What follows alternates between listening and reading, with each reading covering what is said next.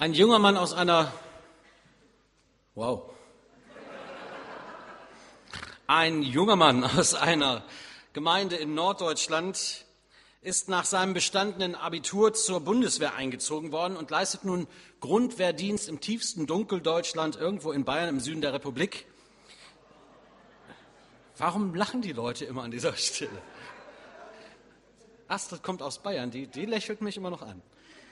Nach drei Monaten kommt er also wieder nach Hause und wird nach dem Gottesdienst beim Rausgehen vom Pastor mit dem Händedruck verabschiedet und dann fragt er noch so, ja, wie ist denn beim Bund so unter all den Soldaten? Wie geht's dir da so als Christ? Und dann sagt er, oh, Pastor, eigentlich ganz gut, gar kein Problem. Das hat noch niemand bemerkt.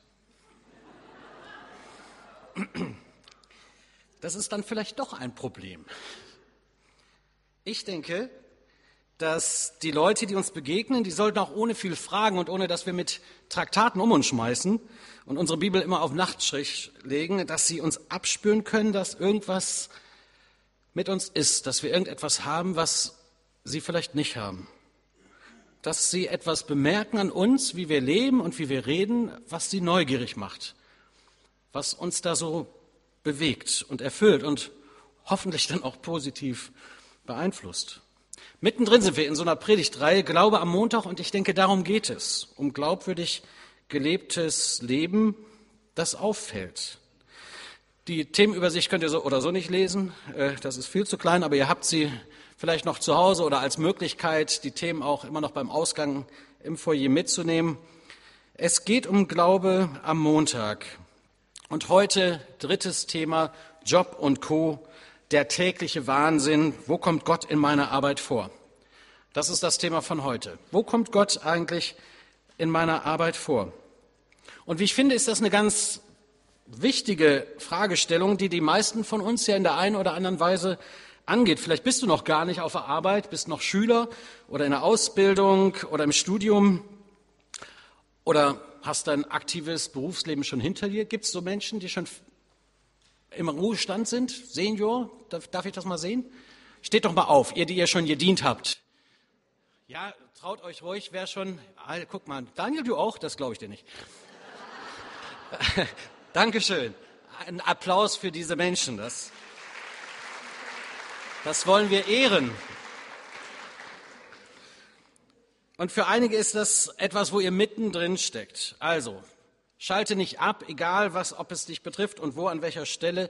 Ich bete dafür, dass Gott dir durch sein Wort heute begegnet. Mich interessiert ja immer, was sind das für Leute, mit denen ich es hier zu tun habe und vielleicht euch auch. Man kennt sich ja nicht mehr so, wenn die Gemeinde größer wird. Deswegen habe ich mal gedacht, wir lernen uns mal ein ganz klein bisschen kennen. Und ihr müsst mitmachen. Gibt es hier Leute, die im Bereich Medizin, also Krankenhaus, ähm, Arztpraxis, therapeutisches und was auch immer, medizinisch halt, äh, arbeiten. Steht doch mal auf, die ihr aus dem medizinischen Bereich hier seid.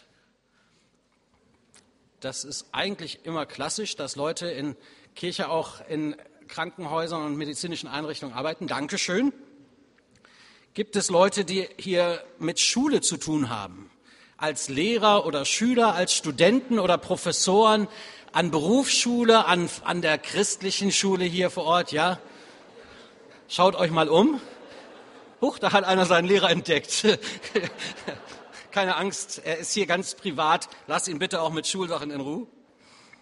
Gibt es hier selbstständige, freischaffende Künstler sozusagen im äh, weitesten Sinne? Wer ist hier freischaffend, selbstständig, berufstätig?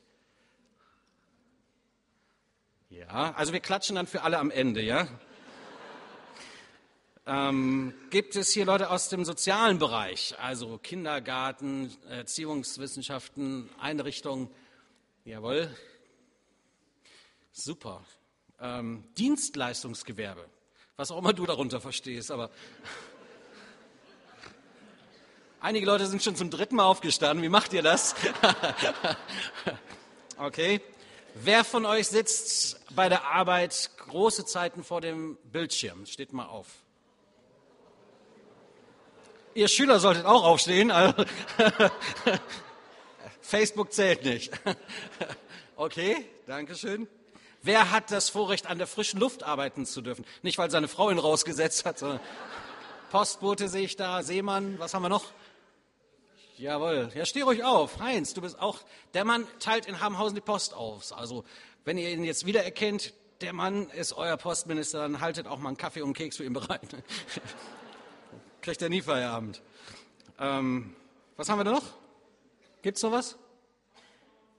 Techniker, ja, die kommen noch. Hausfrauen, die Manager und die Hausfrauen und Mütter, die sind ja auch Familienmanager. Steht doch mal auf, die euch im Moment auf Beruf zu Hause entschieden habt. Ja, toll. Applaus an dieser Stelle.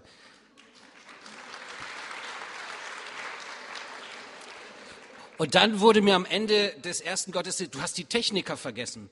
Aber das ist doch ein Handwerk, oder habe ich mich da verraten? Sind hier Techniker unter uns? Die in der Etage, die Thronen schon, ja, okay. Also ihr seid keine Handwerker? Sei es drum. Also. Und jetzt der ganze Rest, der nicht genannt worden ist, damit wir euch auch mal sehen.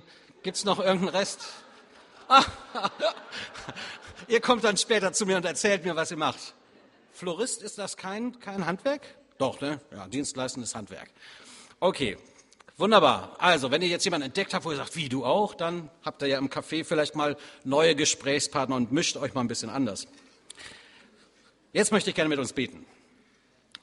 Vater, danke, dass wir uns als Gemeinde auch immer wieder kennenlernen dürfen und dass auch wenn wir so aus ganz unterschiedlichen Leben und Wochen herauskommen, dass wir jetzt alle hier sind und dass das kein Zufall ist. Du hast uns hierher eingeladen, wir sind gekommen, eingeladen worden, vielleicht sogar zum ersten Mal hier, aber das war auch in deinem Plan. Und darum bitte ich dich jetzt, dass du uns begegnen kannst, dass wir ein offenes Ohr haben für das, was du uns zu sagen hast an diesem Morgen. Amen. Ich hatte ja eigentlich vor, ganz viel rumzureisen und ganz viele Leute auf der Arbeit zu besuchen und zu filmen. Das mache ich irgendwann mal später. Aber ich habe einen rausgegriffen, den kenne ich schon. Job und Co., der tägliche Wahnsinn. Wer ist mir da eingefallen? Thomas Beue. Und dich darf ich bitten, schon mal nach vorne zu kommen. Und wir dürfen auch jetzt schon mal die Bilder anschmeißen. Bei diesem hellen Licht, vielleicht macht er die Jalousie da links noch runter. Dann kann man es noch ein ganz klein bisschen besser erkennen. Er hat mich besucht mit seinem LKW was machst du, wenn ich jetzt noch Ton kriege, was machst du so richtig beruflich? Ja, also ich bin bei der Deutschen Post DHL beschäftigt. Äh, viele Kollegen habe ich eben schon gesehen, das ist schön.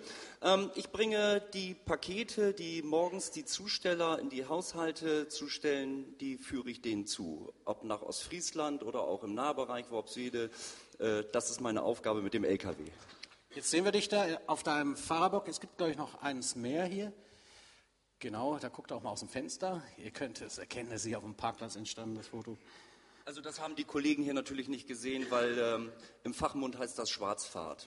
Auch das noch. Jetzt, uh, du weißt ja noch gar nicht, was ich gleich predige. also da steht der gute Mann. Abgesegnet durch die Transportaussicht. Das okay. okay. Alles klar, also jetzt bin ich wieder beruhigt. Worin genau äh, besteht deine Arbeit und was bedeutet für dich dein Arbeiten, dass du eine Arbeit hast?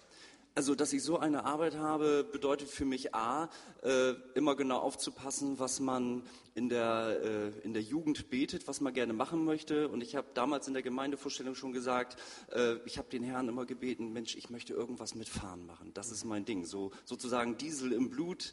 Äh, ganz tolle Geschichte. Und er hat mir auch noch den Deluxe-Job bei der Post gegeben, weil ähm, es ist toll. Es ist ein Segen, es macht mir Spaß. Und äh, im Grunde genommen, vielleicht haben viele das Gefühl, wenn sie gerade Urlaub haben und wieder den ersten Tag zur Arbeit gehen müssen, äh, oh, jetzt wieder der Job, was mich da wohl erwartet, geht mir gar nicht so. Super Ding. Was super, ja, fragt, wie er es macht. Äh, welche, welche Herausforderung birgt denn für dich der Job so als Christ, als bekennender Christ? Du bist ja auch einer, der da den Mund nicht halten kann. Ähm, wo bist du in eine Situation gekommen, wo du sagst, das war jetzt schon herausfordernd? Also Herausfordernd äh, ist es in, in, solchen Momenten, ich mal ja, ich habe dir ja ein paar Fotos noch zugemeldet, äh, ich mal ja generell immer einen Fisch hinten an meinen LKW.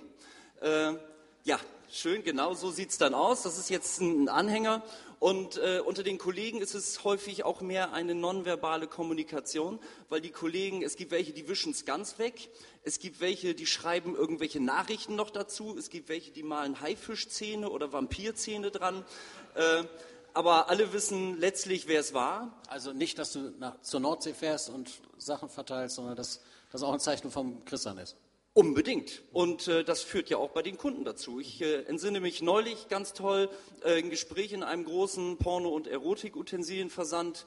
Äh, da habe ich mich mit einer Studentin dort, einer Iranerin, äh, aufgrund des Fisches äh, sehr lange über den christlichen Glauben unterhalten. Zwischen Regalen, was da drin war, können Sie sich ungefähr vorstellen. Also der Herr führt mich an Stellen, wo ich sage, Halleluja, äh, ist, ist super. Das versteht jetzt auch wieder jeder, so wie er das will. Moment, Moment. Ich, äh, also aufgrund der guten Gespräche.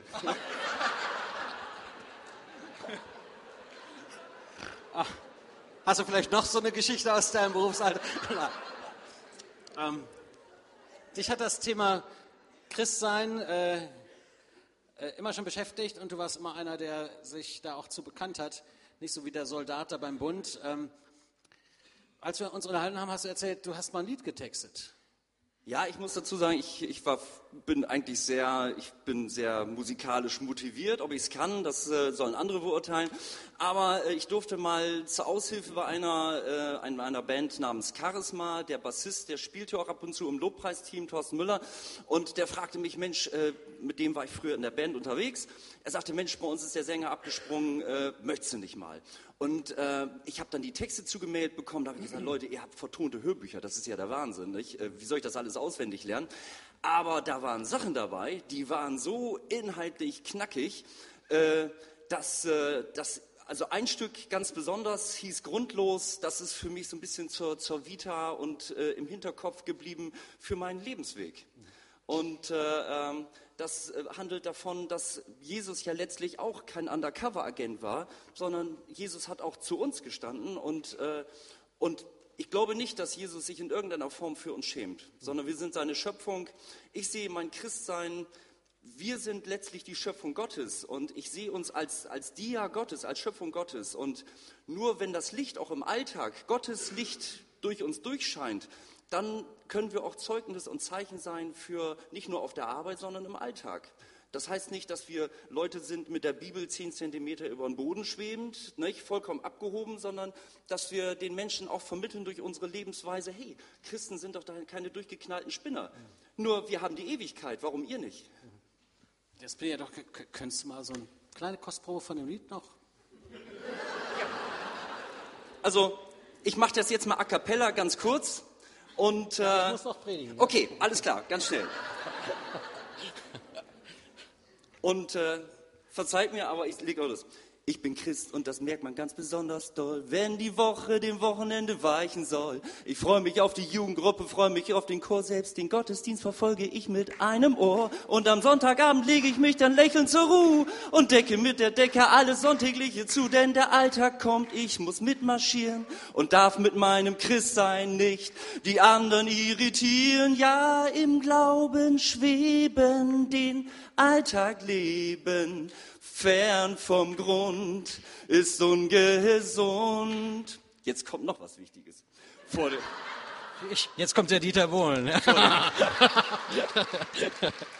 Ja, wenn Dieter Bohlen das wenigstens machen würde. Vor dem Essen beten, das ist gar nicht so verkehrt. Aber nur, wenn es keinen anderen stört. Und wenn mein Kumpel Asylanten niedermacht, dann finde ich das verkehrt, doch es wird mitgelacht. Gegen Abtreibung bin ich ja nun sowieso. Deshalb schreibe ich es auf eine Wand im Klo. Ein Aufkleber drückt mein Christsein aus. Jesus lebt, steht weiß auf weiß, in Großbuchstaben drauf. Ja, im Glauben schweben, den Alltag leben, fern vom Grund, ist ungesund. Und jetzt kommt die Auflösung. Ich bin gespannt. Etwas Mut, etwas Mut und ein wenig mehr Entschiedenheit bringt mehr als in der Kirchenbank verträumte Zeit und weisen auf den, der sich zu uns bekennt. Denn Jesus war kein Undercover-Agent. Amen. Natürlich ist es peinlich und unangenehm, Preach. plötzlich ungetan vor dem anderen zu stehen. Doch nur so bekommt unser Handeln Gewinn, wenn die anderen erkennen, Leben kann man doch auch als Christ, arbeiten kann man doch auch als Christ und lernen kann man doch auch als Christ. Ja, im Glauben stehen, den Alltag leben, auf festem Grund, macht Graues manchmal bunt. Wow.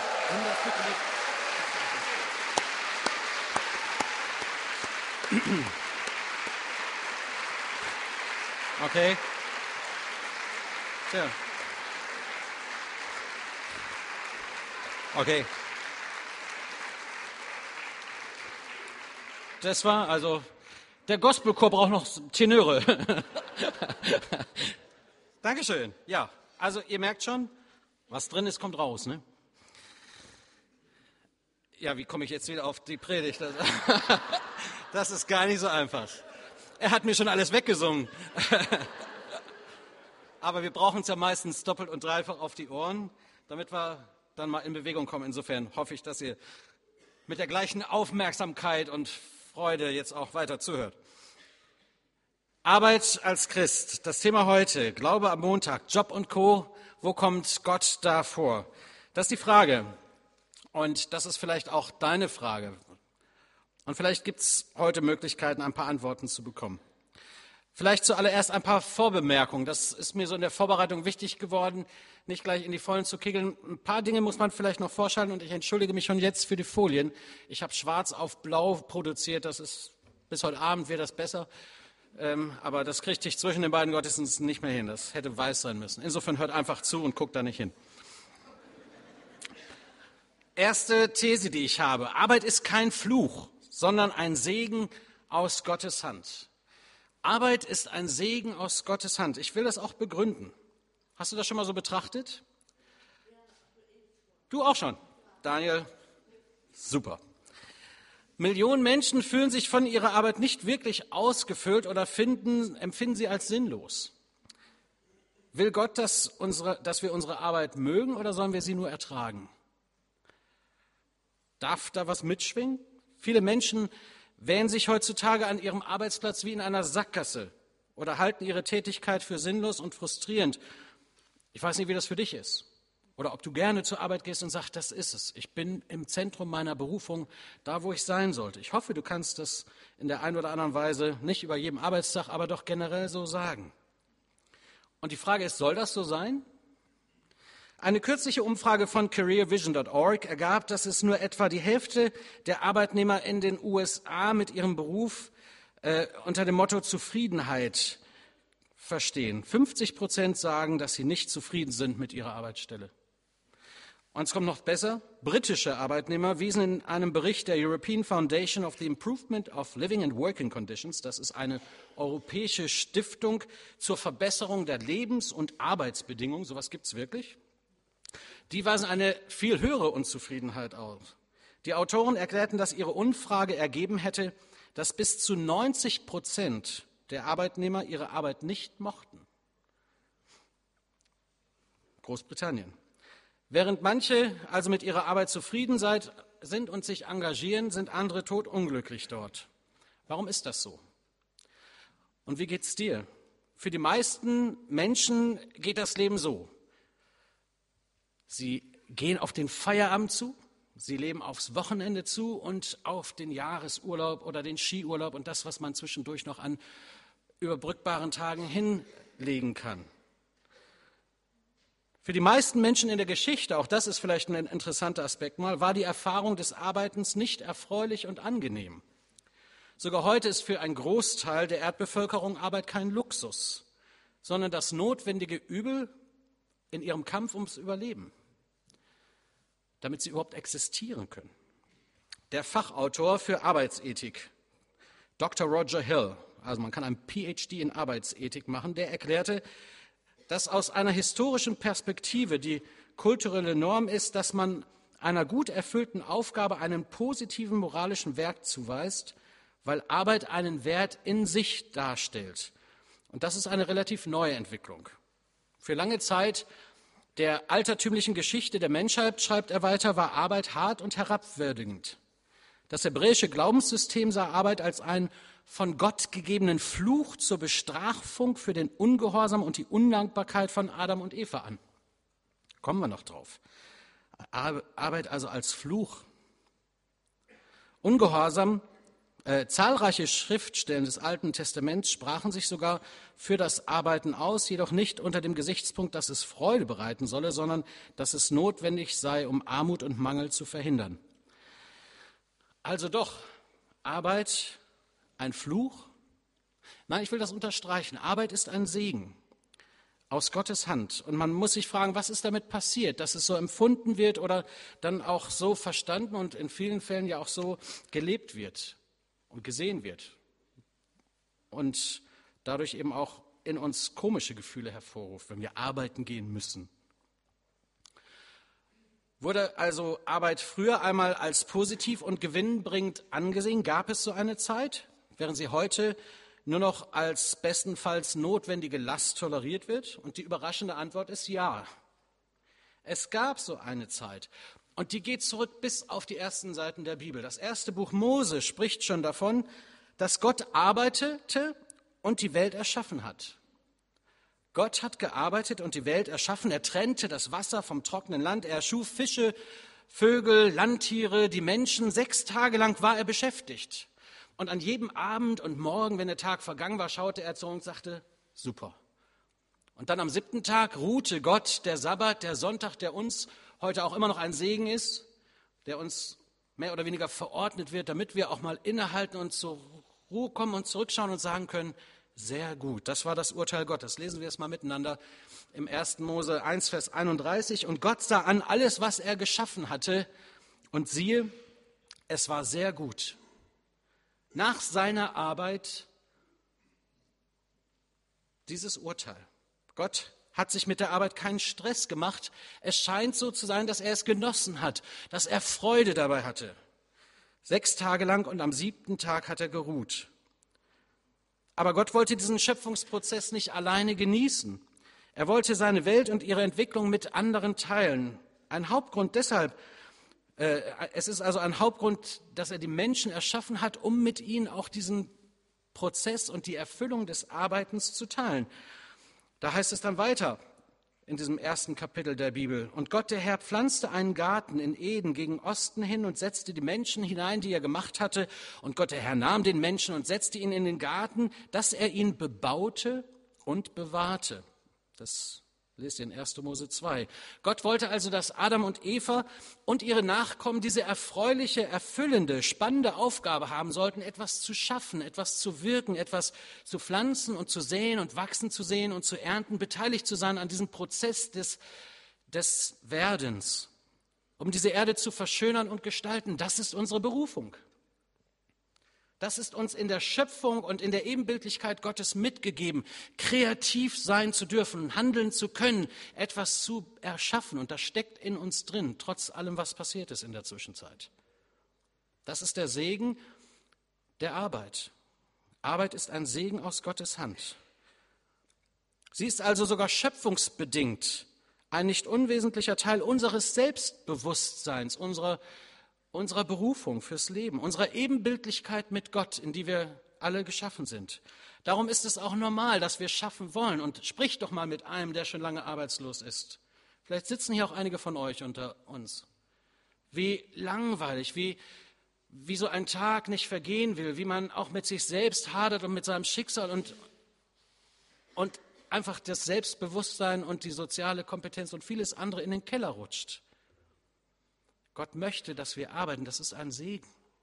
Er hat uns Gesundheit verliehen und einen Kopf gegeben und Intelligenz und Möglichkeiten und Gaben zu schaffen. Arbeit ist ein Segen. Das ist unsere Berufung. Aber dann kommt's, und viele wissen das schon, und ihr habt es gelesen, dann kommt der Sündenfall. Dann sündigen Adam und Eva, wie auch wir wahrscheinlich alle in der gleichen Weise gefallen wären an dieser Versuchung, und sie verwarfen Gottes Wahrheit und seine Herrschaft über sie und auch seine Lebensweise und seine Worte und Weisungen waren ihnen nicht mehr wichtig. Und das Ergebnis? Ein Fluch. Jetzt kommt der Fluch ins Spiel. Und zum Manne sprach er, Gott, weil du gehorcht hast der Stimme deines Weibes und gegessen hast von dem Baum, von dem ich dir gebot, zu nicht zu essen, und sprach, du sollst nicht davon essen, deswegen verflucht sei der Acker um deinetwillen. Mit Mühsal sollst du dich nun von ihm nähren dein Leben lang. Dornen und Disteln soll er dir tragen und du sollst das Kraut auf dem Felse essen. Im Schweiße deines Angesichts sollst du dein Brot essen. 1. Mose 3. Direkt nach dem Sündenfall. Rauswurf aus dem Paradies. Und plötzlich wird die Arbeit mühsam, stressvoll. Plötzlich sind nicht mehr diese paradiesischen Zustände in der Gegenwart Gottes, sondern das Arbeiten bekommt einen bösen Beigeschmack. Die Sünde hat Folgen, schlimme Folgen für die Welt, bei Adam und Eva und in den nächsten Generationen bis auf den heutigen Tag. Aus diesem wunderbaren göttlichen Umfeld mit idealen Arbeitsbedingungen und großen Vorzügen wird ein Fluch. Indem sie sündigten, entschieden sie sich gegen Gottes Gebote zu rebellieren und wurden aus diesem Umfeld vertrieben. Und seither hat Arbeit etwas mit Last zu tun. Und Milliarden von Menschen über die ganze Zeitgeschichte hinaus müssen um ihre Existenz kämpfen, die Gott ihnen doch eigentlich geschenkt hatte. Das wird der Fluch. Das wird zum Fluch. Aber nicht die Arbeit an sich, das muss man unterscheiden. Nicht alle Vorbemerkungen sind so lang, aber das war mir wichtig. Die zweite Vorbemerkung, die ich machen möchte, da geht es um die Dankbarkeit. Denn aus diesem Geschehen folgt eine Dankbarkeit. Wenn ich Arbeit als ein Segen aus Gottes Hand empfangen kann, dann werde ich dankbar. Auch wenn es nicht immer der ideale Job ist. Ich werde dankbar.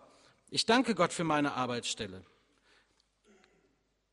Und mit unserer Haltung der Dankbarkeit gegenüber dem, was ich habe und nicht immer der Liebäugelei gegenüber das, was ich nicht habe, was ich gerne möchte, werden wir zufriedenere Menschen und das kann man uns ablesen, das wird man an uns erkennen können. Ein langjähriger Freund von mir, väterlicher Freund, der wurde von seiner Frau zum 25-jährigen Dienstjubiläum bei der Bundesbahn damit überrascht, dass sie ihm einen so einen halb abgeschnittenen Baum geschenkt hat und auf diesem Baum war eingebrannt dieses Gebet. Danke, Herr, für meine Arbeitsstelle. Und sie wusste, das entsprach zutiefst seiner Überzeugung. Danke, Herr, für meine Arbeitsstelle. Und jeder, der da ins Wohnzimmer kommt, liest das und sieht, da ist einer dankbar für das, was er hat. Auch das ein Zeugnis ohne viel Worte. Ein drittes. Es geht um die Ehre Gottes. Soli Deo Gloria, so lesen wir und hören wir es von der Reformation. Einer der fünf Grundsätze der Reformation Martin Luthers äh, ist damit beschrieben. Gib Gott allein die Ehre, müsste man das wohl übersetzen. Und es ist wahrscheinlich vielen bekannt, dass gerade die alten Musiker, wir haben ja eben so schöne alte klassische Musik gehört, Musiker und Komponisten wie Johann Sebastian Bach oder Georg Friedrich Händel viele, viele ihrer musikalischen Werke mit diesen drei Worten unterschrieben haben. Soli Deo Gloria, allein Gott die Ehre, oftmals sogar anstelle ihres eigenen Namens, weil ihnen die Ehre Gottes wichtiger war als ihre eigene Profilierung und dass sie die, den Ruhm abbekamen. Es war ihnen wichtig, mit ihrer Musik, mit der Gabe, die Gott uns gegeben hat und die wir aufgeschrieben uns zur Freude bis zum heutigen Tag auch äh, weitergegeben haben, wollen wir Gott ehren. Das hat etwas zu tun mit dem, was auch der Apostel Paulus im Korintherbrief schreibt. Lesen wir diesen Vers aus dem 1. Korinther 10, Vers 31. Da wird uns gesagt, und ich denke, das schließt die Arbeit und alles andere mit ein. Essen und Trinken und alles, was ihr tut, heißt es da, das tut alles zur Ehre Gottes. Unser Leben sollen wir leben zur Ehre Gottes, damit Gott groß rauskommt. Andere Bibelstellen aus dem Kolosserbrief. Alles, was ihr tut mit Worten oder mit Werken, das tut alles im Namen des Herrn Jesus und dankt Gott dem Vater durch ihn. Und da ist nicht vom Gottesdienst die Rede. Da geht es um das ganz normale Leben den Glauben am Montag halt. Nochmal Kolosser 3,23. Alles, was ihr tut, das tut von Herzen als dem Herrn und nicht den Menschen. Es geht um Gott. Und hier wird deutlich, was uns als Gemeinde wichtig ist. Wir können und sollen Gott mit unserer Arbeit ehren. Und das, was wir tun, alles, was wir tun, beschreibt auch immer unsere Haltung, wie wir es tun. Als Paulusgemeinde haben wir für uns so fünf Werte festgelegt, die uns sehr wichtig sind. Und ein Wert wird hier ganz deutlich zum Tragen kommen. Könnt ihr euch denken, welcher? Liebe Gemeinde, das war eine Frage. Welcher Wert, will noch einer schnell ins Café laufen und nochmal nachlesen, was in den Fensterscheiben steht. Welcher Wert ist es, wenn es um die Ehre Gottes geht? Anbetung, genau. Es geht um Anbetung. Hast du dir schon mal Gedanken gemacht, dass deine Arbeit und wie du sie verrichtest Anbetung sein könnte? Wir beschränken Anbetung oft auf die Viertelstunde oder 20 Minuten, die wir hier mit den schönen Instrumenten zusammen singen und das zum Ausdruck bringen. Aber arbeiten und wie du es tust, kann auch Anbetung sein, wenn es zur Ehre Gottes passiert. Und aus deinem dankbaren Herzen und in dem Bewusstsein, ich bin ein Gesegneter, dann wird Arbeit zur Anbetung. dann ist das nicht nur der lästige Bürojob oder was auch immer du tun musst. Dann betest du Gott an durch deine Arbeit. Wo kommt Gott in deiner Arbeit vor? Das ist die eigentliche Frage, die wir beantworten wollen. Oder anders gefragt, welche Berührungspunkte gibt es denn?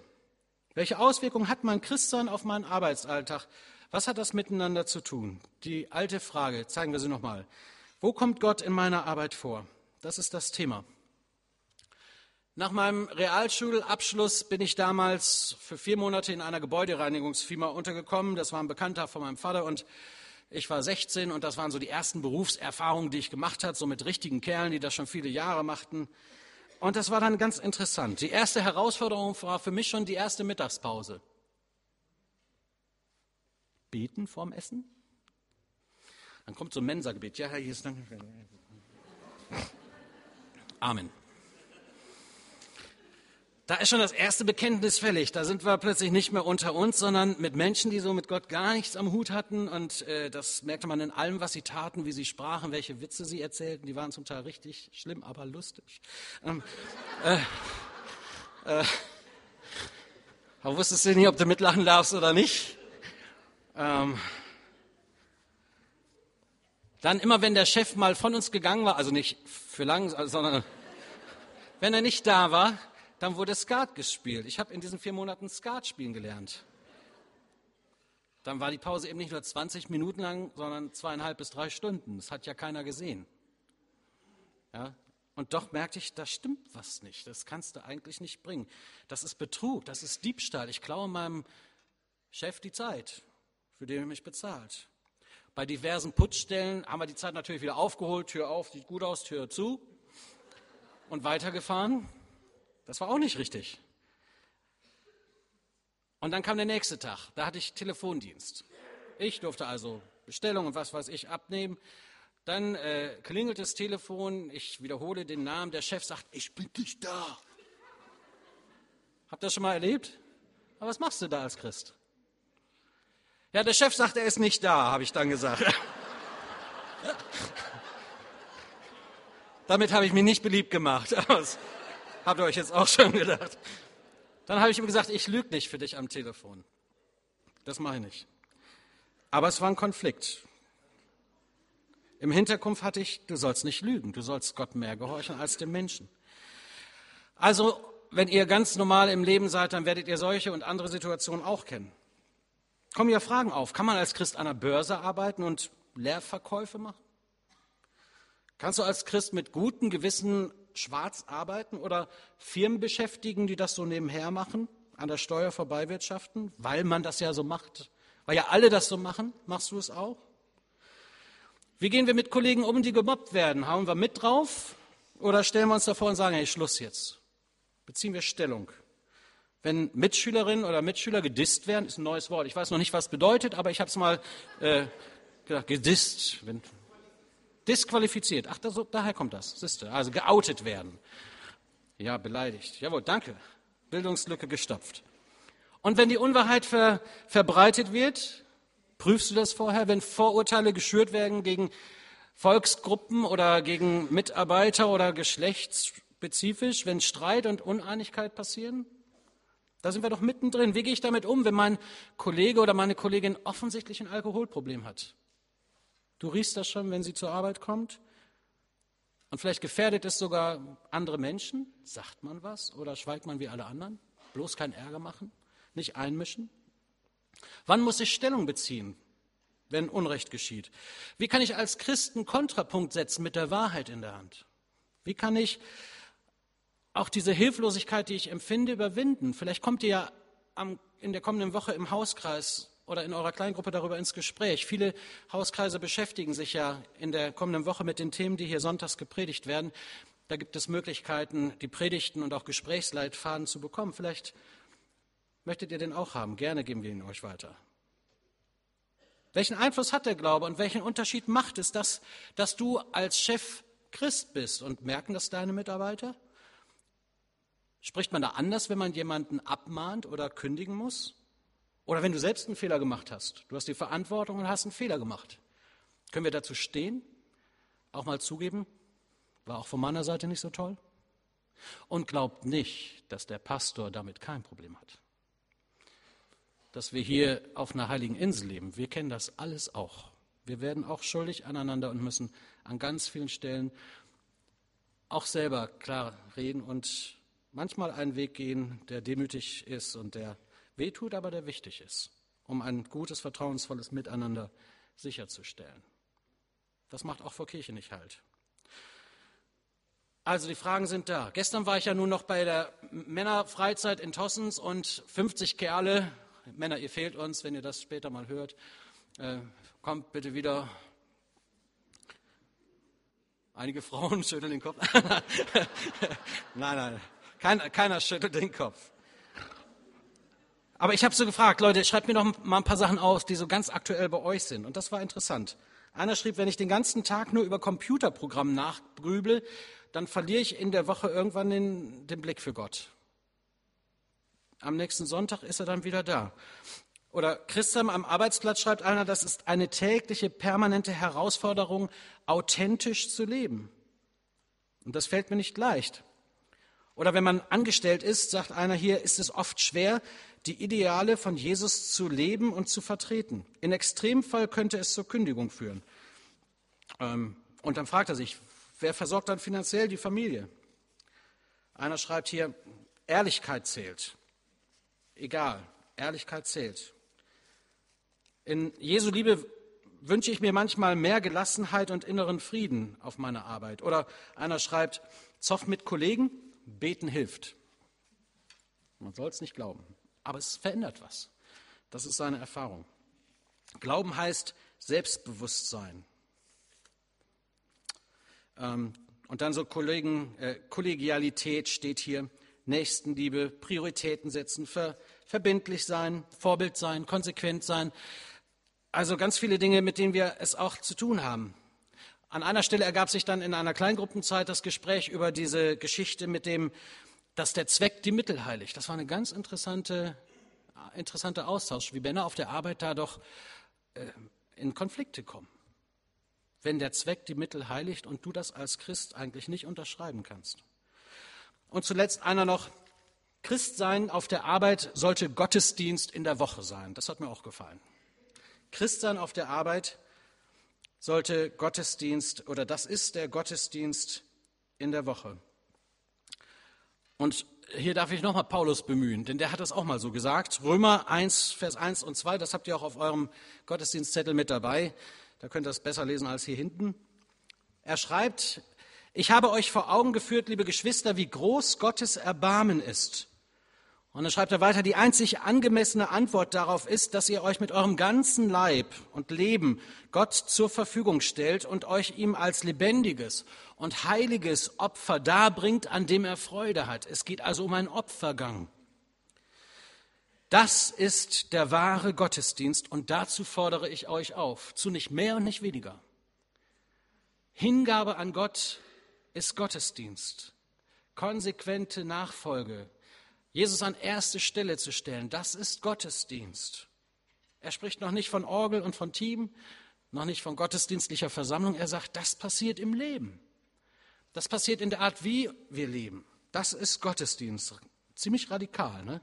Die einzig angemessene Antwort äh, nach Römer 1 ist, dass wir unser ganzes Leben Gott zur Verfügung stellen und ihn mit hineinlassen. Also auch in dem Bereich unserer Arbeit. Und dann heißt es weiter, richtet euch nicht länger, das wäre die nächste Folie, Vers 2, richtet euch nicht länger nach den Maßstäben dieser Welt, sondern lernt in einer neuen Weise zu denken, damit ihr verändert werdet und beurteilen könnt, ob etwas der Wille Gottes ist, nämlich das Gute, etwas, an dem Gott Freude hat und das Vollkommene.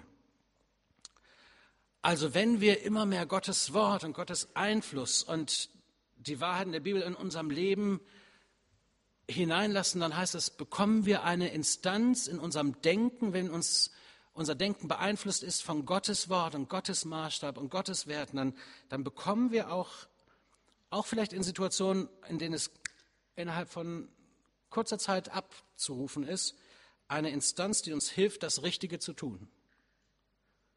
Das ist doch eigentlich toll. Das, was in uns drin ist, kommt raus. Das, was wir in uns leben lassen, von dem, was wir hier Sonntag für Sonntag hören und vielleicht in der eigenen stillen Zeit lesen in der Bibel und vom Wort Gottes verstanden haben, das, das trägt Früchte, das kommt raus, das verändert unser Denken. Und dann werden wir auch sehen, wo die Maßstäbe dieser Welt, die Paulus hier anmahnt, eben nichts mehr mit dem zu tun haben, was Gott für richtig hält. Damit konfrontiert unser Leben und unser Arbeitsleben ja ständig. Also das ist eine gute Herausforderung. Ein paar gute Worte. Das waren einige der ersten Verse, die ich so, die Gott mir gezeigt hat, und er hat mir gesagt, lern die auswendig. Und als ich sie dann auswendig und inwendig drin hatte, dann fing das an, und daran buchstabiere ich immer noch, das zu leben. Mein ganzes Leben gehört Gott, auch meine Arbeitszeit. Das ist nicht meine Zeit, auch meine Freizeit. Das ist nicht meine Zeit, das ist Gottes Zeit. Auch meine, mein Sonntag, der gehört nicht mir, der gehört Gott. Alles Gott zur Verfügung zu stellen, dein ganzes Leben. Und was das auf der Arbeit bedeutet, das mag eine spannende Entdeckungsreise werden. Also die Grundanstellung von Arbeit, zusammengefasst könnte man sagen, ist Gottesdienst. Arbeit ist Gottesdienst. Das wäre die nächste Folie. Das ist die Herausforderung. Arbeit ist Gottesdienst. Vielleicht kannst du das auch so hören und vielleicht machst du interessante Erfahrungen, wenn du das nochmal aus dieser Perspektive in der kommenden Woche betrachten magst. Herr, unser Herr Jesus hat die Herausforderung etwas anders formuliert, aber eigentlich ist es in die gleiche Richtung. In der Bergpredigt, die ja so spitz auf Knopf, äh, also kein rechts und links überlässt, äh, redet er in folgender Weise darüber. Im Matthäus-Evangelium Kapitel 5, Verse 13 bis 16. Ihr seid das Salz der Erde. Wenn jedoch das Salz seine Kraft verliert, womit soll man sie ihm wiedergeben? Es taugt zu nichts anderem mehr, als dass es weggeworfen und von den Leuten zertreten wird. Ihr seid das Licht der Welt. Eine Stadt, die auf einem Berg liegt, kann nicht verborgen bleiben. Auch zündet niemand eine Lampe an und stellt sie dann unter ein Gefäß. Ganz im Gegenteil. Man stellt sie auf den Lampenständer und so leuchtet sie allen Menschen im Hause und gibt ihnen Licht. So soll auch euer Licht den, vor den Menschen leuchten. Sie sollen eure guten Werke sehen und euren Vater im Himmel preisen. Da muss man eigentlich nicht viel ergänzen, oder? Das ist die Herausforderung unseres Herrn. Der nächste Punkt. Die Herausforderung unseres Herrn. Ihr sollt Salz und Licht sein. Und da geht es nicht zuallererst darum, dass wir immer eine gut sichtbare Bibel mit uns herumtragen oder immer das richtige Traktat zur richtigen Zeit dabei haben. Das ist nicht unwichtig. Das wäre super, wenn gute Schrift und gute Bücher und Bibeln in die Hände von Menschen kommen, die Gott suchen. Aber an uns sollen sie es ablesen können. Wir sind das Licht der Welt und wir dürfen es leuchten lassen. Das ist vielleicht noch ein bisschen einfacher zu verstehen als dann das Zweite. Es geht um unser Dasein. Es geht um dein und mein Dasein. Licht sein, Salz sein. Und da sind wir nicht in der Wahl. Möchtest du Licht sein? Möchtest du Salz sein? Jesus sagt, du bist es. Die Frage ist nur, lässt du es leuchten? Oder kommst du aus deinem Salzstreuer raus? Oder bleiben wir alle so als Christen immer schön in der Versammlung der Christen, die uns ja so gut tut und äh, lobpreisen uns bis zum Himmel durch? Also, oder gehen wir, lassen wir das Salz auch mal wirken? und bring ein bisschen Würze in diese Welt. Lassen wir unser Licht leuchten. Es gibt ja dieses Licht, this little, nicht Licht, Lied, ne? This little light of mine, I'm gonna let it shine. Kennt ihr das? Ja, dieses kleine Licht, das möchte ich leuchten lassen. Ich finde das immer toll, das kann auch fast jeder singen. Ähm, diese Gospelmusik, die singt sich in die Herzen, aber irgendwann habe ich mal kapiert, darum geht's ja gar nicht. Wir, vielleicht bist du nur eine kleine Leuchte, dann ist das auch gut, lass es leuchten. Aber wenn ich meine Bibel richtig lese, dann sollen wir scheinen wie die Sterne, unübersehbar. Sollen wir das Licht, sind wir Licht der Welt und sollen den Menschen den Weg weisen und auf das Licht Jesus hinweisen. Er sagt ja auch, ich bin das Licht der Welt. Wer zu mir kommt, wird nicht in der Finsternis umherirren, sondern wird das Licht des Lebens haben. Und wir haben etwas von dem Licht in uns, weil wir Jesus in uns haben und deswegen lassen wir es leuchten. Ne, jetzt wäre so ein Effekt gut, wenn jetzt hier ganz viele aber unsere Techniker konnten das, das ist mir erst heute Morgen gekommen. Ich dachte, wenn jetzt so alle Lichter angehen würden. Aber es geht ja auch nicht um Trick. Es geht ja immer um Herzenssache. Und dass uns das was bedeutet, dass wir unser Licht leuchten lassen. Dass wir uns nicht verstecken. Wir müssen uns auch nicht verstecken. Wir haben allen Grund, uns frei und mutig dazu zu bekennen, wer unsere Hoffnung ist, wer uns Frieden gegeben hat, wer uns die Schuld vergeben hat. Und die Welt sehnt sich danach, solche Menschen zu treffen, die das mit Überzeugung leben und davon reden können. Da ist da nicht Menschenfurcht, was können die alle denken, sondern da ist Ehrfurcht vor Gott und die lässt uns reden und scheinen. Das Salz muss aus dem Salzstreuer raus. Ich habe mal ein Buch gelesen, das hieß dann auch noch Out of the Salt Shaker. Fand ich so gut. Ja, raus aus dem Salzstreuer. Und da geht es nicht nur um Würze und Geschmack, das ist ja das, was wir zuallererst mit Salz verbinden, vielleicht auch noch mit Gefahr abwenden, indem wir nicht ausrutschen, äh, wenn es um den Winterdienst geht. Aber in der Bibel und zur Zeit, in der die, das Neue Testament geschrieben wurde und auch im Alten Testament war Salz zum Konservieren da. Ja, was ist jetzt das für ein Vergleich? Das Salz wurde benutzt, um Dinge länger haltbar zu machen. Wir, kennt noch jemand das mit dem Pökeln? Sind noch so ein paar Exoten unter uns? Ja, doch. Also, auch die, klar, die, die Gurken, ne? Genau. Also, es geht um, um Konservieren, um länger haltbar machen, um Bewahren, die Funktion des Haltbarmachens. Es gab ja keine Kühlschränke, keine Dose und Dosenöffner, keine Gefrierschränke. Also wurde Gemüse und auch Fleisch um es lange aufzubewahren, äh, gepökelt, in Salz eingelegt und da wurde der Prozess des Schlechtwerdens gestoppt über lange Zeit. Was will Jesus also sagen, wenn er sagt, ihr seid das Salz der Erde? Wir sind berufen, die Welt vor dem Schlechtwerden zu bewahren. Denn ohne die Worte Gottes und ohne die Werte, die Gott uns vermittelt, im alten wie im neuen Bund, geht diese Welt vor die Hunde. Und wir merken es doch schon. An so vielen Stellen. Wo das nicht mehr gelebt und gepredigt wird, geht eine ganze Gesellschaft, gehen die Werte, geht die Moral, geht die Ethik vor die Hunde. Und darum braucht Gott uns Christen, damit wir dieser Welt Geschmack geben mit dem, was wir zu sagen haben. Ne, wir sollen den Leuten nicht die Suppe versalzen, wir sollen ihnen Geschmack machen.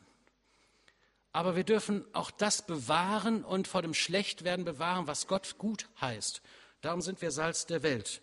Und immer da, wo wir uns aufmachen, Menschen begegnen, uns in Bewegung setzen, um einem anderen Menschen die gute Nachricht zu sagen, eine gute Tat zu tun, etwas, was aus Liebe geschieht, in der Gesinnung unseres Herrn Jesus, da passiert eine Veränderung. Da bewahren wir etwas, was Gott von Anfang an sich gedacht hat. Bist du dabei? Möchtest du dieser Welt Geschmack geben? Willst du auch einer sein, der sagt, ich halte hoch, was richtig ist? egal was die anderen denken? Das ist gefährlich, ich weiß. Das ist radikal. Damit fällst du auf und verlierst vielleicht sogar Freunde. Aber es ist richtig. Gott braucht dich und mich. Diese Welt braucht dich, dein Licht, deinen Geschmack, mit deiner Geschichte, mit dem, was du zu geben hast, mit deinen Gaben, die Gott dir anvertraut hat, mit deiner Arbeitskraft, mit deiner Liebe. Gott braucht dich. Er will dich gebrauchen, damit diese Welt bewahrt wird vor dem Bösen und verändert wird zum Guten. Zum Schluss noch ein seelsorgerliches Wort. Und das, das spreche ich so als Pastor zu euch, aber auch als einer, des, wo ich meine, das müsst ihr wissen und das wisst ihr eigentlich auch. Jesus sagt in Matthäus 28, Vers 20, das sollt ihr wissen. Ich bin immer bei euch, jeden Tag, bis ans Ende der Welt. Und diese Verse sind vor allen Dingen im Zusammenhang mit diesem großen Missionsbefehl, wo es um die anderen Menschen, die Gott noch nicht kennen, geht. Also sind wir auf der richtigen Spur. Und Jesus sagt, wenn du das tust, wenn du dich rauswagst aus deinem Salzstreu, wenn du dein Licht leuchten lässt, und sei es noch so klein, dann bin ich bei dir. Wenn du den Mund aufrickst oder an der richtigen Stelle verschließt, weil es Sünde wäre, dann bin ich bei dir. Ich bin bei dir. Gott ist da. Das macht den Unterschied. Auch bei einer Botschaft und einer Herausforderung, die nicht einfach umzusetzen ist. Da bin ich mir schon bewusst. Aber das ist unser Job. Darum sind wir hier. Nicht für uns selbst. Gott segne dich in deinem Gottesdienst, der morgen auf der Arbeit beginnt. Amen.